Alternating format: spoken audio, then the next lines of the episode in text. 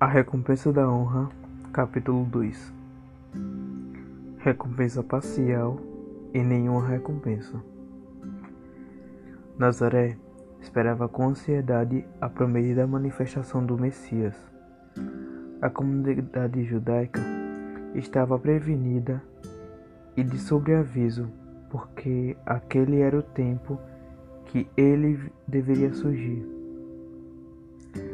Eles não eram diferentes dos cristãos dos nossos dias, pois a maioria sabe que estamos vivendo o período que precede a segunda vinda. Jesus disse que conheceríamos a estação ou a geração, mas não o dia e a hora. Portanto, não há motivos para acharmos estranhos que os israelitas conhecessem o tempo da sua primeira vinda. Daniel escreveu o espaço de tempo e seus escritos. Daniel 9, 24 ao 26. E em que isso se daria, e os mestres da lei disseram aos magos onde encontrar o menino Jesus. Ver Mateus 2, 4. Tendo reunido todos os chefes dos sacerdotes do povo e os mestres da lei, perguntou-lhes onde haveria nascer o Cristo. Eles sabiam que o tempo havia chegado, mas quando o Messias foi revelado ao seu meio, vemos uma reação estarrecedora. Não pude fazer ali nenhum milagre, senão curar uns poucos enfermos, impondo-lhe as mãos. Marcos 6, versículo 5.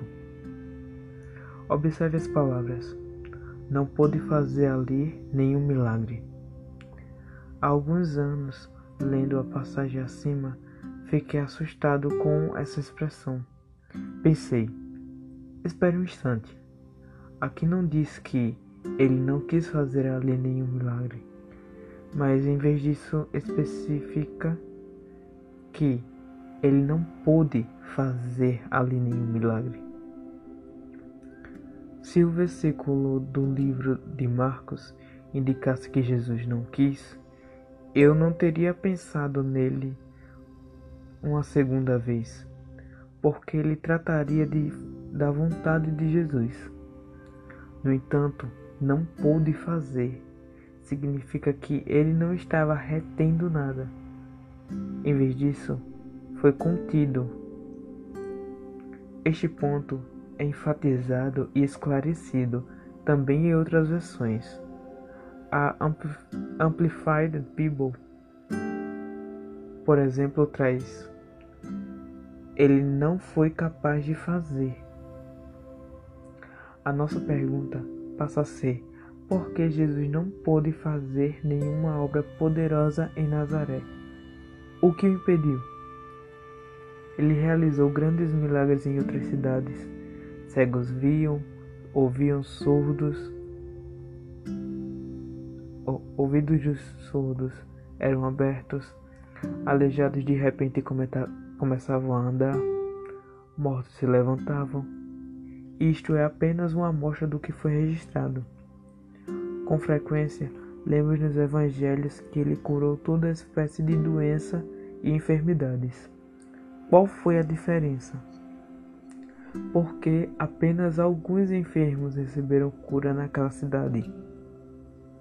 A resposta se encontra nos versículos precedentes, mais precisamente nas palavras do povo de Nazaré. De onde vêm estas coisas? Que sabedoria é esta que lhe foi dada? E como se fazem tais maravilhas por suas mãos? Não é esse o carpinteiro, filho de Maria, irmão de Tiago, José, Judas e Simão? E não vivem aqui entre nós suas irmãs? E escandalizavam-se nele. Jesus, porém, lhes disse: Não há profeta sem honra, senão na sua terra, entre os seus parentes e na sua casa. Marcos, capítulo 6, versículo 2 ao 4. E o que está acontecendo? Vamos ver. Jesus voltara à cidade onde havia crescido e, se, e costumava juntar-se ao povo de Deus quando se reunia aos sábados. Toda a comunidade estava na sinagoga, quando de repente Jesus se levantou e leu a seguinte passagem: O Espírito do Senhor está sobre mim, porque ele me ungiu. Lucas, capítulo 4, versículo 18. A multidão sabia o que estava por vir. Aquelas eram palavras familiares. Eles haviam ouvido essas palavras em Israel inúmeras vezes. Era um dos principais livros proféticos que falavam sobre a vinda do Messias. Não seria diferente do que se hoje alguém se levantasse e começasse a ler a respeito das bem-aventuranças ou as orações do Pai Nosso. Nós saberíamos o que viria, viria a seguir.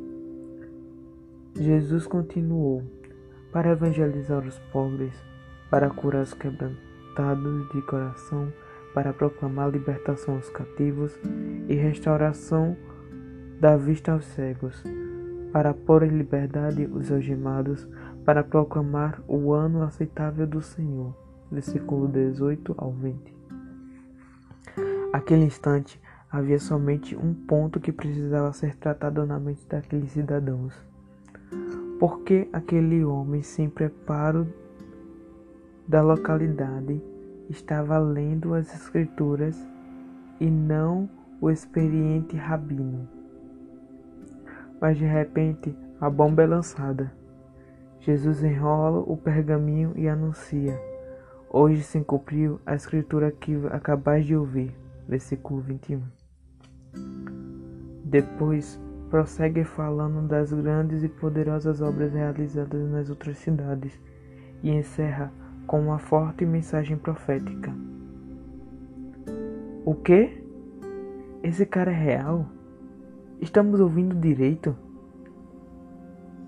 Ele realmente está dizendo que é aquele sobre quem Isaías profetizou? Que ridículo! Que loucura! Totalmente incrédulas, as pessoas começavam a falar entre si: Este é Jesus? O que afinal de contas ele está fazendo? O que está dizendo? Posso imaginar uma mãe exclamando: Não pode ser. Ele frequentou a aula de estudo da Torá junto com meu filho. Estupefata. Uma outra acrescenta: A família dele mora aqui ao lado. Ele brincava com Benjamin. Outra podem ter dito lembranças mais atuais. Ele construiu a mesa onde começamos, onde comemos todas as noites. Fez nossas cadeiras. Este homem é o filho do carpinteiro. O que ele diz, quer dizer com o Espírito do Senhor está sobre mim? Quem ele pensa que é?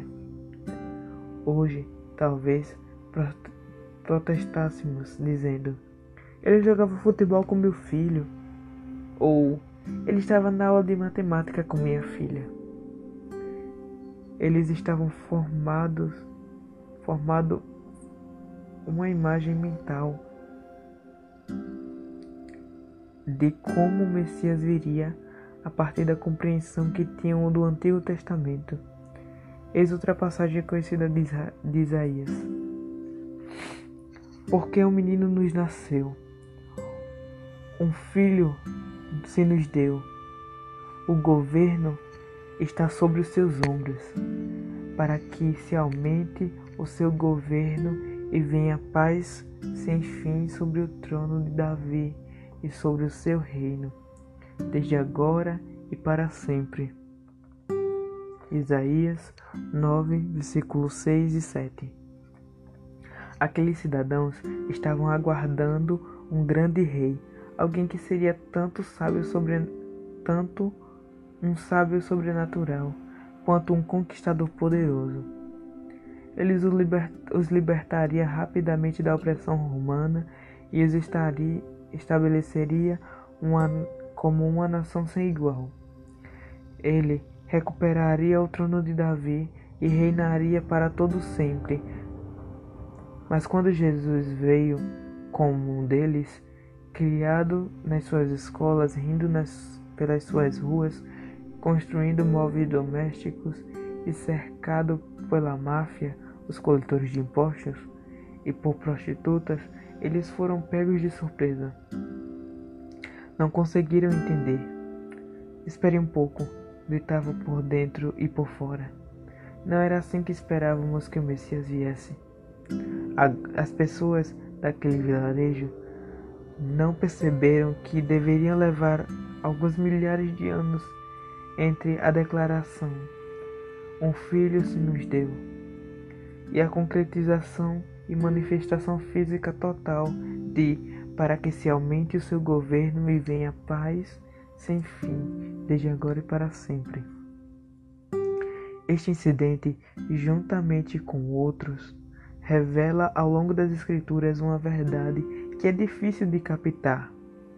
Muitas vezes, Deus irá, Deus irá nos enviar o que precisamos em uma embalagem que não queremos. Por quê? Para que saibamos que Ele é Deus e nós não podemos criticá-lo. Não podemos buscar respostas simplesmente usando a nossa mente. Precisamos buscá-lo e a sua provisão com o nosso coração. As Escrituras não podem ser interpretadas a partir da nossa compreensão humana limitada. É preciso haver um sopro do Espírito de Deus. Somente Ele dá conselhos sábios e a aplicação correta. Um contraste absoluto. Permita-me dar mais, mais um exemplo disso. Os fariseus também estavam aguardando um, um Messias poderoso e vencedor, um herói que libertaria o povo de Deus da opressão romana. Aqueles líderes esperavam ansiosamente a sua vinda, acreditando que se tornariam subgovernantes desse novo reino estabelecido em Jerusalém. Então, quando Jesus entrou em cena como um homem da Galileia sem qualquer preparo, foi alvo de zombaria. Ele não se encaixava no modo algum na imagem que tinham do Messias. Em um dos muitos interrogatórios que lhe fizeram, está registrado o seguinte, o seguinte: Interrogado pelos fariseus sobre quando viria o reino de Deus, Jesus lhe respondeu: Não vem o reino de Deus como visível aparência, nem dirão: Ei-lo aqui, ou lá está, porque o reino de Deus está dentro de vós. Lucas, capítulo 17, versículo 20 e 21. Novamente, aqueles fariseus estavam se referindo à, profe à profecia de Isaías, que como se o reino do Messias fosse terreno. Também procuravam o Messias baseado na sua interpretação mental das Escrituras, em vez de confiarem na direção do Espírito de Deus. Eles conheciam a Deus não através do seu coração, mas pelo seu próprio raciocínio. Em contraste, vamos dar uma olhada em outro homem que também estava aguardando o Messias. O nome dele era Simeão. O Evangelho de Lucas nos conta que ele era justo e piedoso, que esperava a consolação de Israel e o Espírito Santo estava sobre ele. Revelara-lhe o Espírito Santo que não passaria pela morte antes de ver o Cristo do Senhor. movido pelo Espírito, foi ao templo e quando os pais trouxeram o menino para fazerem com ele o que a lei ordenava, Simeão o tomou nos braços e louvou a Deus, dizendo: Lucas, capítulo 2, versículo 25 ao 28. O resumo do que Simeão declarou sobre Jesus foi uma declaração feita sobre um bebê de 30 dias de vida que ele reconhecia como o Messias. Ora, isso é muito interessante. Eis aqui um homem que reconhece o Messias quando ele não tem mais que um mês de idade. E, no entanto, toda a cidade de Nazaré não consegue reconhecê-lo. E os fariseus zombam dele quando, aos trinta e poucos anos, ele aparece fazendo sinais e maravilhas que nenhum outro homem jamais realizou. Por quê? Mais uma vez, porque Deus é Espírito e aqueles que querem conhecê-lo e os seus caminhos devem conhecer pelo seu Espírito, que revela a verdade. Há uma diferença chave entre Simeão e os outros. E essa verdade é que estamos prestes a ver. Esta revelação trará entendimento quando a razão pela qual tantos não recebem a sua completa herança da parte de Deus. A honra.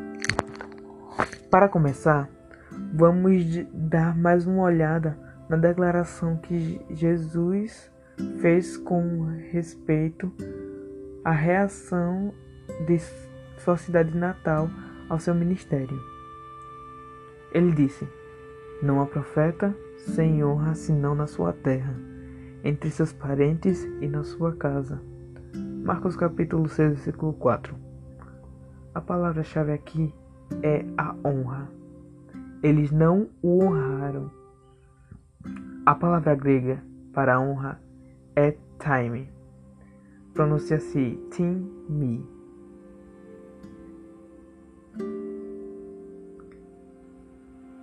Fiz um estudo profundo dessas palavras e das palavras estreitamente relacionadas a ela.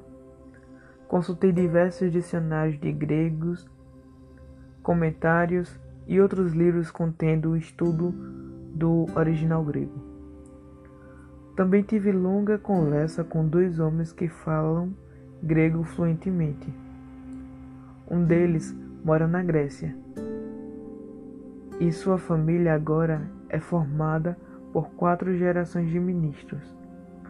O outro é um ministro que mora em Grã-Bretanha.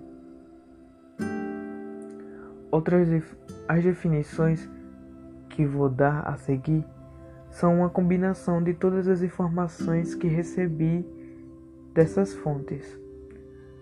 A definição simplista e literal do time, time honra é valorização. Quando se fala a palavra temi a um grego, ele pensa em algo valioso, precioso, de peso, tal como ouro. Pense nisso.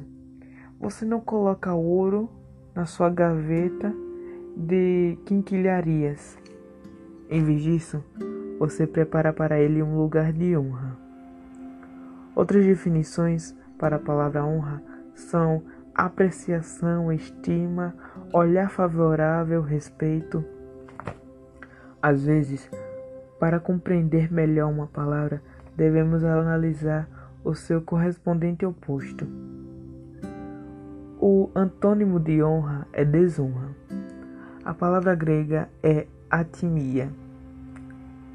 Algumas das suas definições são não demonstrar respeito ou valor, tratar como comum, ordinário ou servil.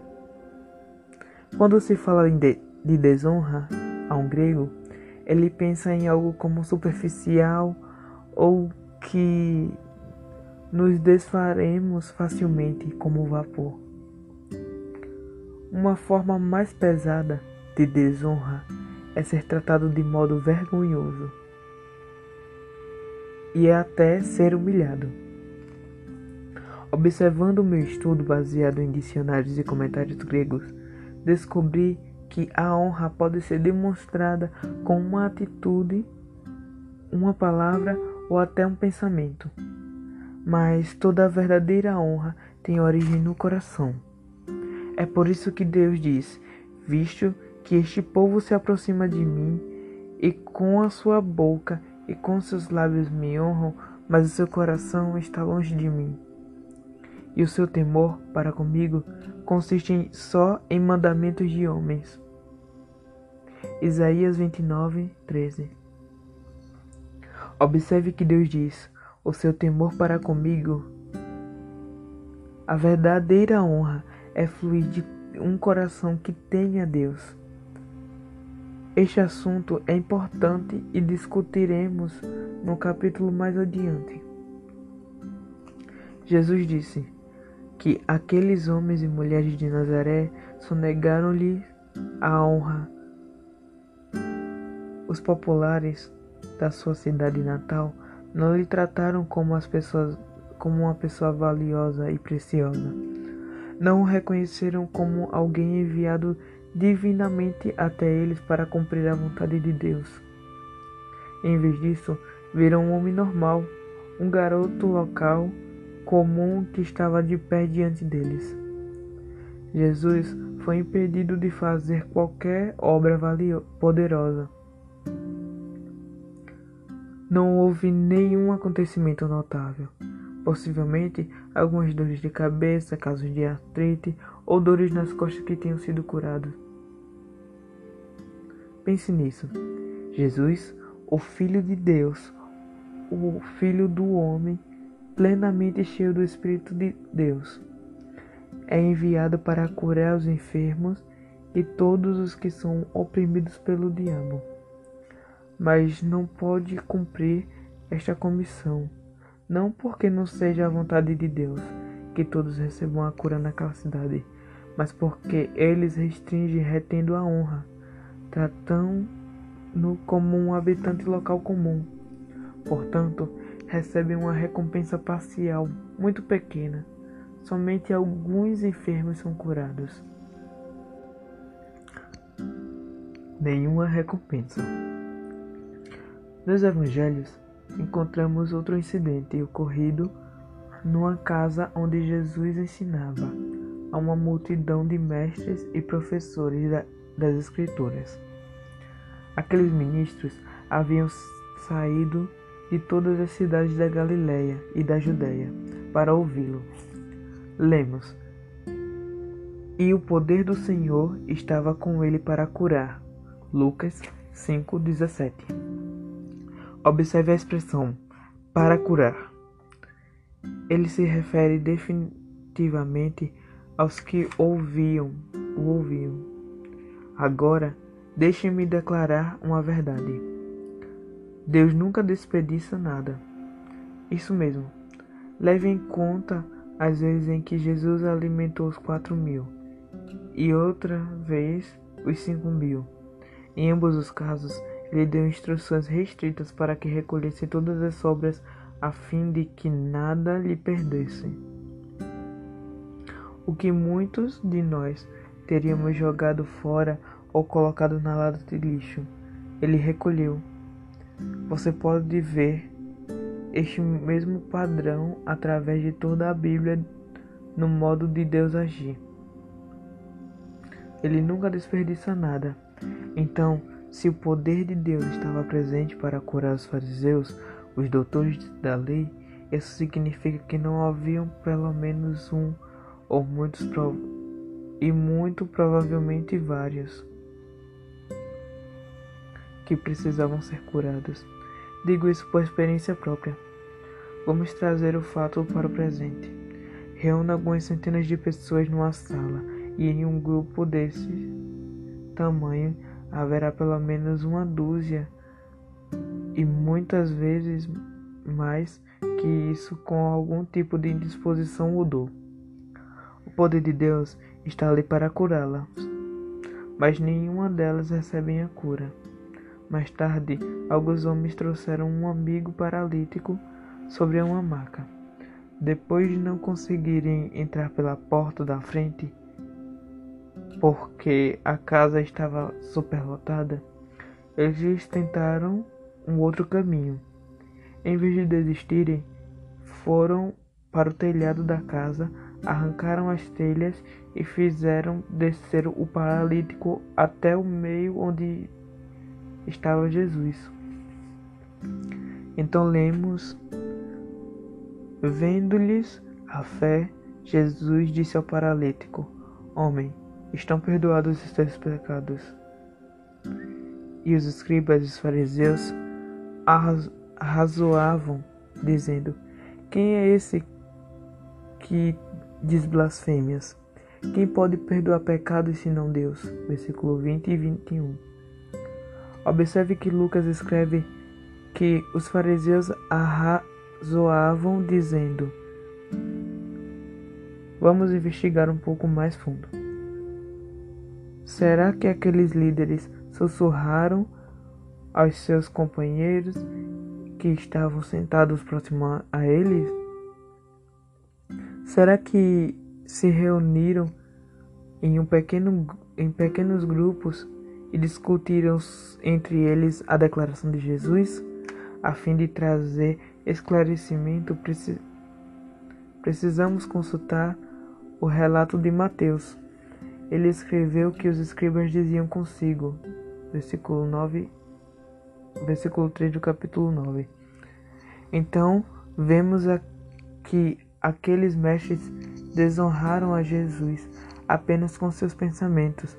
Eles falavam consigo mesmos. Não falaram em, alta, em voz alta, dizendo palavras críticas despreciativas ou indecorosas. Antes opuseram-se ao Mestre somente em pensamento.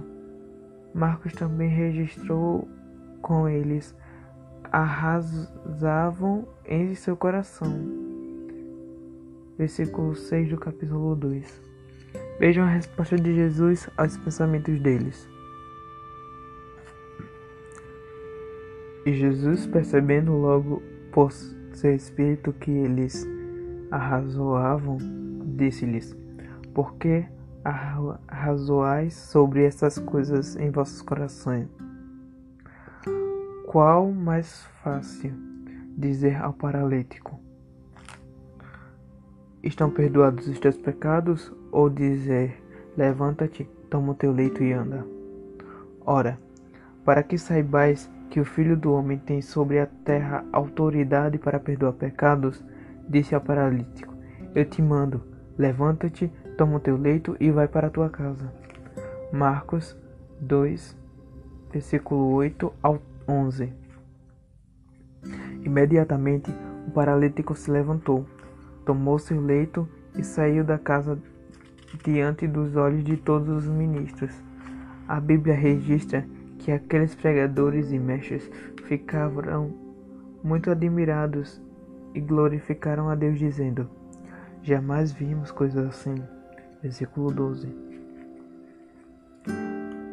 Todos ficaram admirados e nenhum deles foi curado. Eles não receberam nenhuma recompensa porque desonraram a Jesus, simplesmente devido ao modo de pensar. Naquele incidente, não, não pesaram suas atitudes nem palavras, mas os pensamentos não pronunciados. Lembre-se, a honra ou a desonra pode ser demonstrada em atos, palavras, pensamentos, mas toda verdadeira honra tem origem no seu coração. Muitos daqueles fariseus, mestres da lei e escribas, já tinham desenvolvido um padrão de desonra com relação a Jesus. Eles haviam desprezado zombado dele e tentado muitas vezes envergonhá-lo publicamente. Está escrito: os escribas e fariseus observavam-no, a fim de achar de que o acusar. Lucas 6, versículo 7. E novamente lemos: Quando observ... observando, subornaram emissários que se fingiram de justos, para que verem se apanhavam com em alguma palavra. Versículo 20 do capítulo 20. Estes são apenas alguns relatos entre muitos. Como você pode ver, aqueles homens foram além da atitude de reter a honra. Eles chegaram ao ponto de tratar Jesus com desonra. Os habitantes de Nazaré retiveram a honra e receberam uma recompensa pequena ou parcial. Os fariseus desonraram a Jesus por meio de seus pensamentos. Não receberam nenhuma recompensa. Agora vamos examinar aqueles que receberam o pleno galardão e verificar se existe alguma relação com os princípios, com o princípio da honra.